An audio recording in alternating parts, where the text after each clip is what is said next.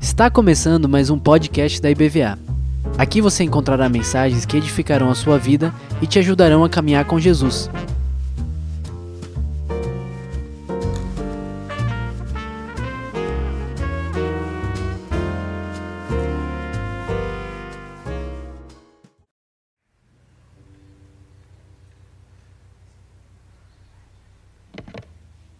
Noite, a paz, igreja.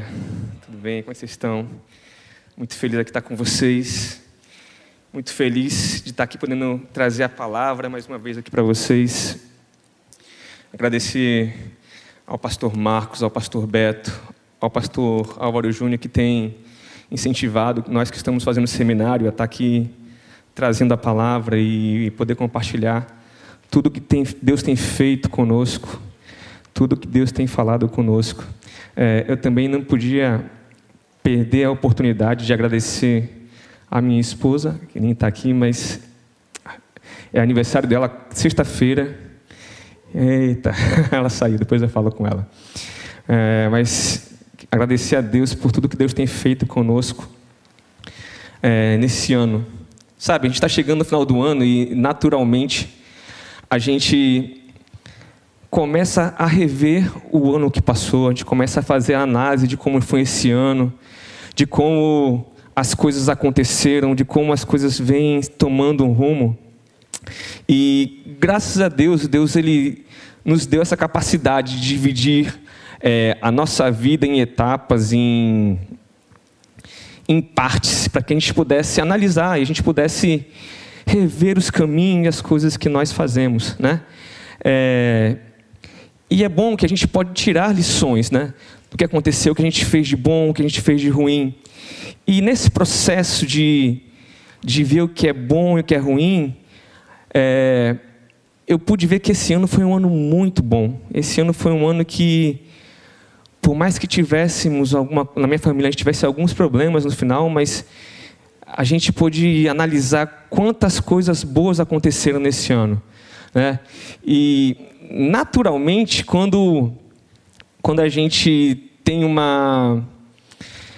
Quando tem algumas coisas nas nossas vidas, quando a coisa é ruim, ela normalmente sobrepõe as coisas boas, né? O ano inteiro foi todo bom, aí chegou no finalzinho, tem alguma coisa ruim, a gente tem tendência a focar na coisa ruim e esquecer tantas coisas boas que tiveram. Então, como está chegando no final do ano, Deus vem falando muito comigo sobre, sobre mudança de rota, mudança de alinhamento de rota, alinhamento de comportamento, né?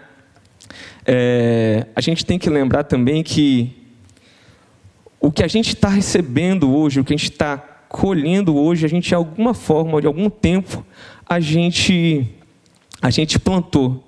Então tudo que a gente plantou nesse momento a gente está colhendo, né? Se a gente é, plantou durante um ano é, contenda, briga com nossos filhos, a gente vai em algum tempo lá na frente colher afastamento dele conosco. Se por algum momento você deixou de dar atenção para sua esposa ou para alguém importante, mais para frente você vai colher com certeza um, uma DR, uma briga, alguma coisa assim. Então, a gente tem que lembrar que, como diz em Gálatas 6, 7, não erreis, Deus não se deixa escarnecer, porque tudo que o homem semear, isso também se fará. Então, a nossa vida ela vem de semeaduras e colheitas. E nada melhor que o fim do ano para a gente prestar atenção nas coisas boas que a gente plantou, que a gente quer colher na frente, e as coisas ruins também, para que a gente possa redirecionar, para que a gente possa tomar um novo caminho, tomar uma nova rota. E, sabe, dentre as coisas que aconteceram esse ano, eu, cara, eu queria enumerar algumas coisas que foram bem importantes, né? Eu, esse ano passou a pandemia, a gente está vivendo um ano praticamente livre da pandemia, isso tem sido uma bênção, é uma oportunidade da gente voltar a viver normal, poder ficar sem máscara, poder ter abraços, poder ter é, proximidade das pessoas. Isso foi tolhido de nós por dois anos e esse ano foi um ano que a gente pôde trazer isso de volta.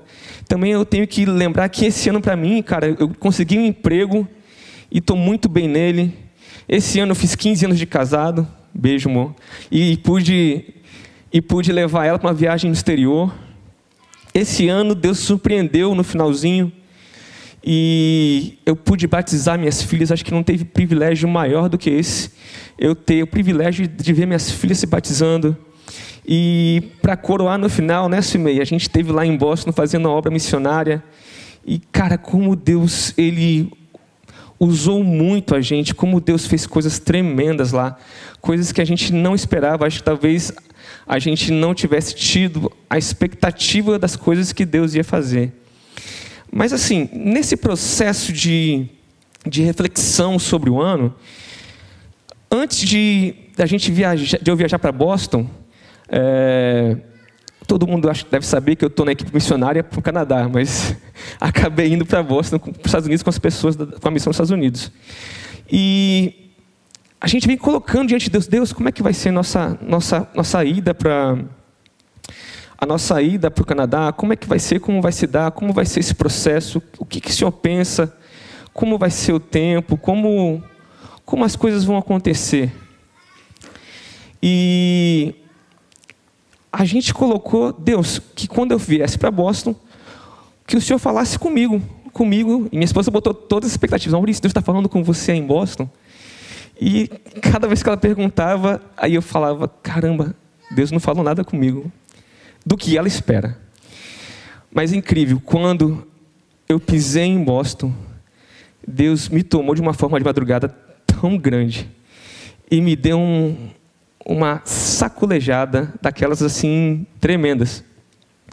Ele falou: Meu filho, eu tenho muitas obras para você, tenho muitas coisas que eu quero fazer com você, mas existem algumas coisas que você precisa resolver antes de eu poder completar a obra que eu tenho para você, antes do que eu possa te entregar as coisas que eu tenho. E nossa, quando ele começou a falar comigo, isso era de madrugada, 5 da manhã, eu parecia um maluco falando em línguas, o povo achando que eu era sonâmbulo, alguma coisa assim.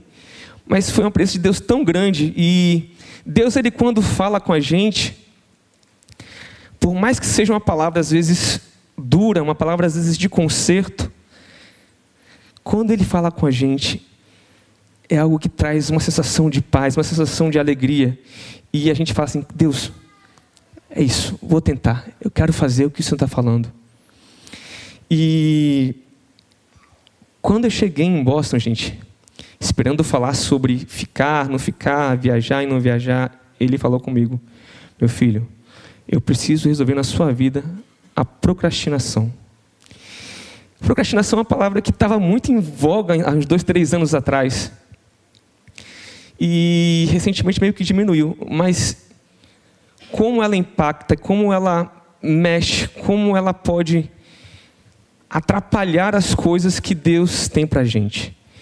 E eu sempre fui muito obediente a Deus, mas até na obediência a Deus eu sempre falava: Deus, espera aí, vamos com calma, amanhã eu faço depois eu resolvo. E eu tinha essa tendência de deixar para amanhã. Em vez de fazer hoje, minha esposa sofre muito comigo por causa disso, né, amor?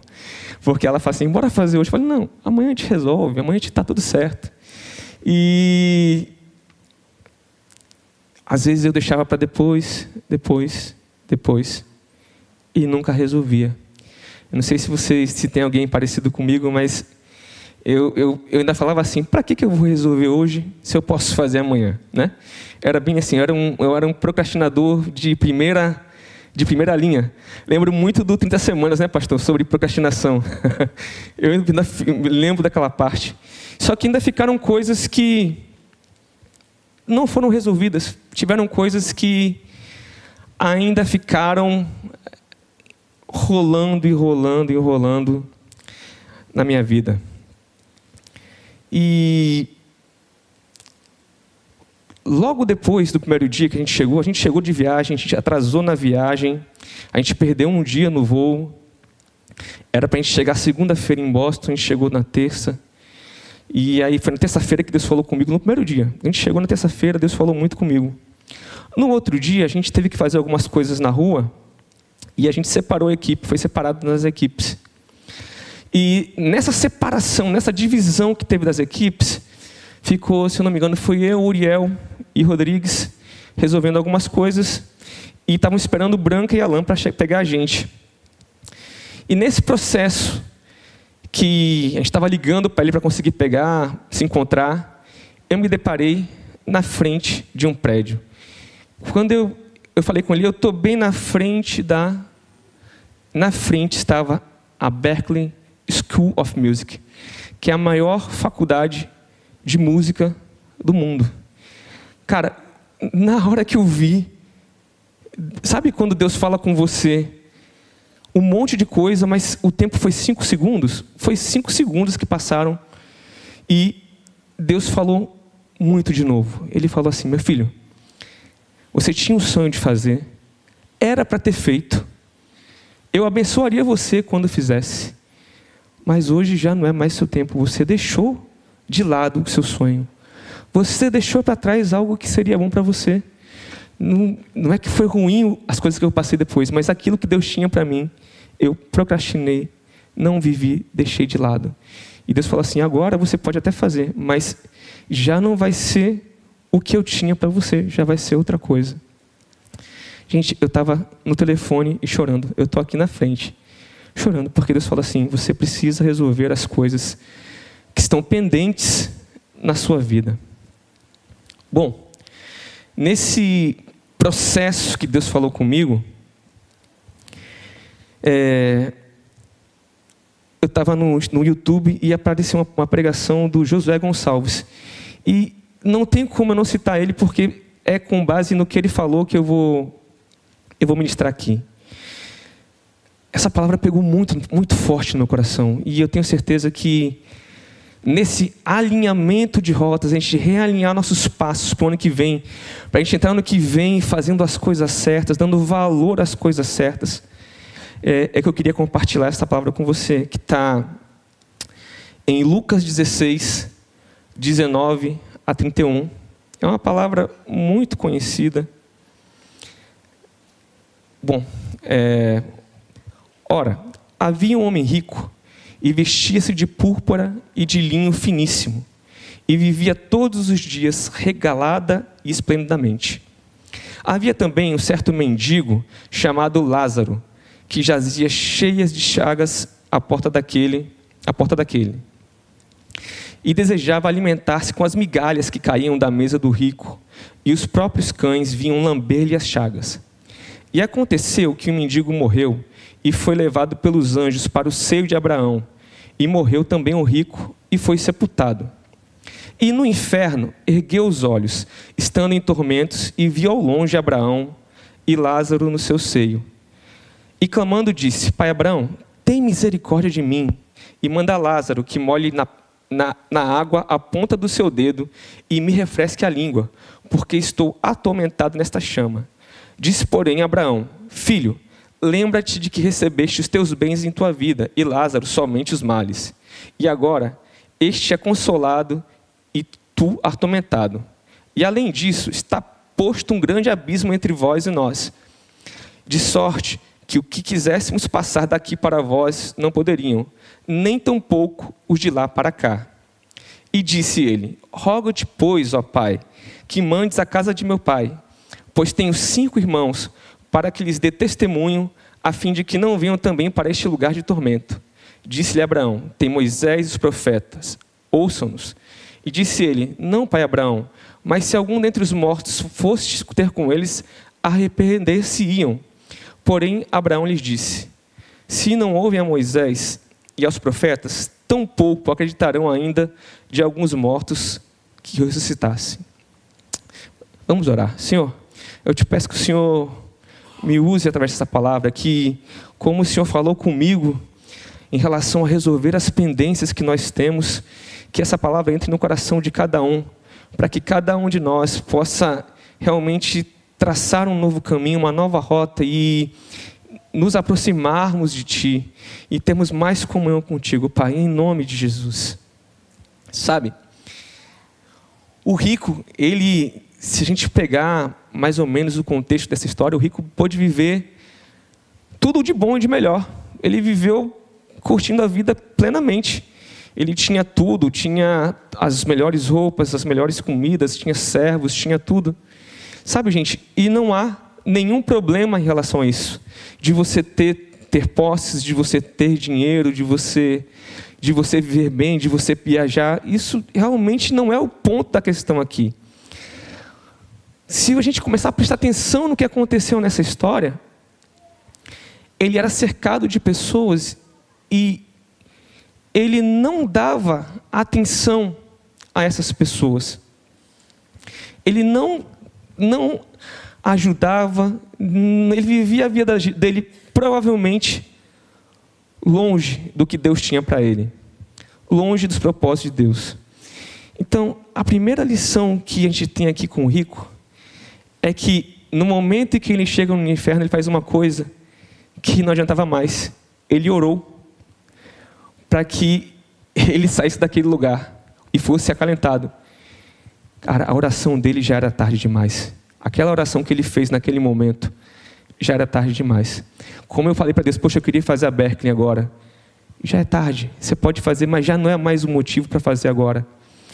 Então, a gente precisa se ligar, a gente precisa viver mais com Deus, a gente precisa viver mais de Deus, para que a gente possa antecipar as nossas orações, para que a gente possa viver em oração e falando: Deus, o que, que o Senhor tem para mim?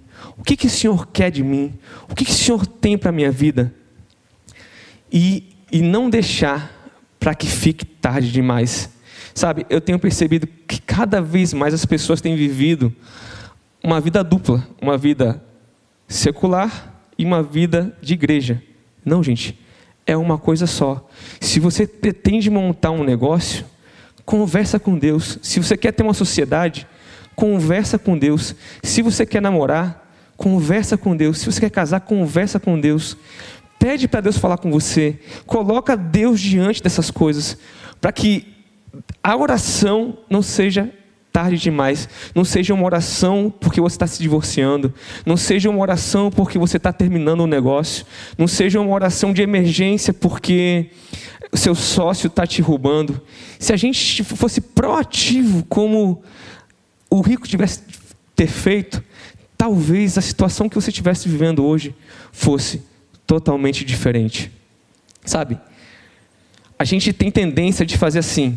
Bom, da parte secular eu cuido, eu busco, eu resolvo, vou fazer desse jeito. Não, não, não. Deus, eu quero fazer assim. O que, que o Senhor acha disso? Sabe? A gente precisa mudar, reavaliar nossos passos, a forma que nós lidamos com Deus. Gente, ser cristão é relacionamento com Deus. Ser cristão é ter vida de intimidade com Deus, perguntar a Deus, viver com Deus, viver uma vida no Espírito. Nossa, o pastor Marcos vem pregando um ano todo sobre isso, sobre como viver uma vida próspera em Deus, como viver uma vida com Deus que possa ter resultados. Então, a gente precisa reavaliar nossas rotas. A gente precisa mudar do estado de, ah, faço primeiro para, eu oro primeiro e Deus vai me movendo e falando comigo. Isso não quer dizer que você vai orar e ficar parado, mas enquanto você está agindo, você está colocando Deus diante dos, das suas coisas. Sabe? Para o rico, já foi tarde demais ele pedir que o Abraão, que o Lázaro molhasse a língua dele. Já não tinha mais esse tempo para orar. A segunda coisa que pegou muito forte no meu coração é que se você olhar o contexto da história aí, Lázaro ele ficava ao redor do rico, esperando cair as migalhas para que ele pudesse viver, né? E em nenhum momento, em nenhum momento, o rico prestava atenção no Lázaro. E isso foi a segunda coisa que Deus falou muito forte comigo. A gente precisa reconhecer quem está ao nosso redor. A gente precisa reconhecer, reafirmar dar, é, às vezes, dar o nosso abraço, nosso olhar, validar a pessoa que está ao nosso lado. Gente, às vezes a gente senta no mesmo lugar na igreja anos E as pessoas que estão do nosso lado estão anos do nosso lado e a gente nunca prestou atenção nelas. A gente talvez nunca tenha dado um abraço nelas. A gente às vezes sequer às vezes notou elas. Quantas pessoas às vezes entram, estão no seu lado, entra e sai e você não pode dar um abraço, não pode dar uma olhar, um olhar, um olhar carinhoso. E Deus falou comigo assim: você precisa resolver isso. Não é porque você é tímido, porque você é um pouco calado, porque você é reservado, que você não deve prestar atenção nas pessoas que estão aqui no seu lado. Sabe? Quantas vezes você chegou nesse ano e valorizou os diáconos que estão todos os dias aqui é, ajudando a gente, abrindo a porta, colocando, arranjando lugar para a gente.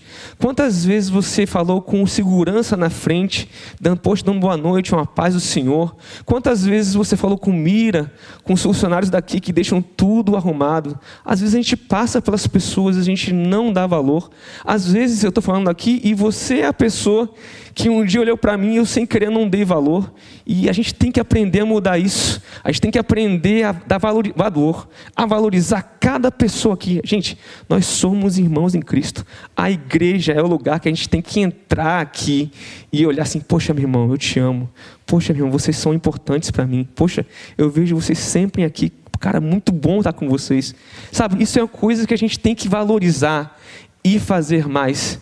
A gente precisa trazer isso para a nossa vida cotidiana, independente da timidez. Gente, eu sou uma pessoa hiper tímida, sou uma pessoa hiper fechada. Mas se por acaso eu não falei com vocês, gente, me perdoe, eu vou tentar, estou tentando é, urgentemente mudar isso. Urgentemente trazer às pessoas o valor que elas têm, a importância que elas têm, o que elas merecem ter. Sabe, Lázaro, o rico reconheceu Lázaro tarde demais. Eu fico pensando nessa história que se durante a vida o rico tivesse valorizado o Lázaro, provavelmente Lázaro, quando avistou o rico, falava: Abraão, será que a gente não pode fazer nada pelo rico? Cara, ele era um cara legal, será que a gente não pode fazer nada por ele? Mas isso não, não mesmo que pudesse, isso não aconteceu porque ele, em toda a vida, ele não deu crédito, ele não valorizou aquela pessoa. Sabe, gente? Por último, a gente tem que valorizar a família. Deus ele falou muito comigo assim, você tem que valorizar, valorizar mais a sua esposa, os seus filhos. Você tem que estar mais com eles, você tem que dar mais tempos de qualidade com eles. Sabe? Uma coisa que marcou muito todo mundo esse ano foi a morte de, de Erasmo Carlos. E o que me marcou bastante na morte dele foi que a esposa falou assim, porque ele, ele foi internado uma vez, voltou, e na segunda vez que ele foi internado, ele morreu.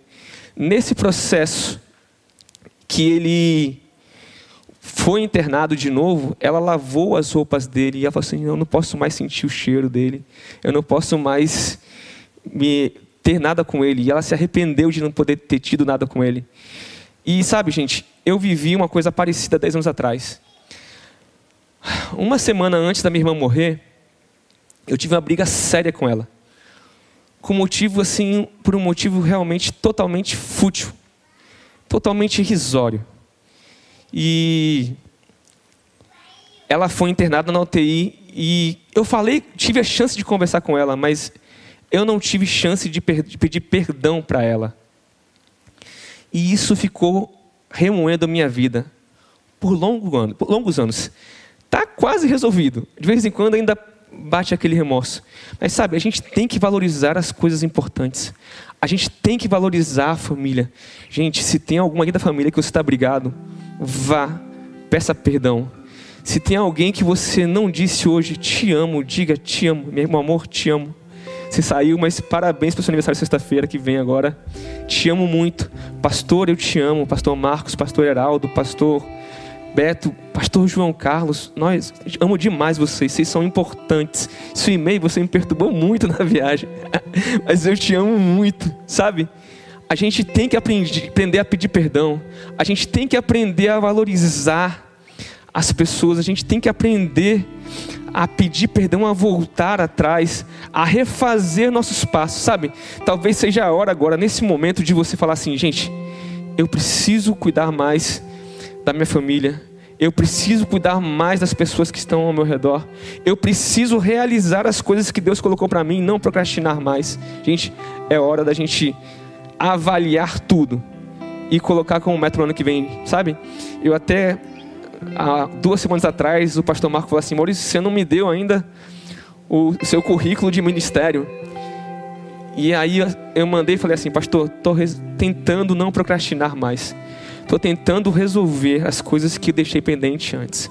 Então, se você se encaixa um pouco nisso, se você ainda não pediu perdão para alguém que precisa, se você tem sonhos que Deus falou contigo e você está procrastinando, se você tem pessoas que estão ao seu redor que você às vezes tem maltratado ou não dado a devida importância, e você se encaixou um pouco nisso que eu falei, eu queria que você viesse aqui na frente, porque o pastor Beto vai orar por vocês, porque é uma noite de mudança de caminho. É 2023 entrando, é mais um ano, sim, mas eu creio que Deus tem ainda grandes coisas para a gente, grandes mudanças para nós. Sabe, eu esperei na viagem que Deus falasse comigo sobre um ano em outro país, e Ele falou: Maurício, eu tenho para você um ano novo de mudanças mudanças nas raízes, mudanças profundas nas suas raízes. Amém.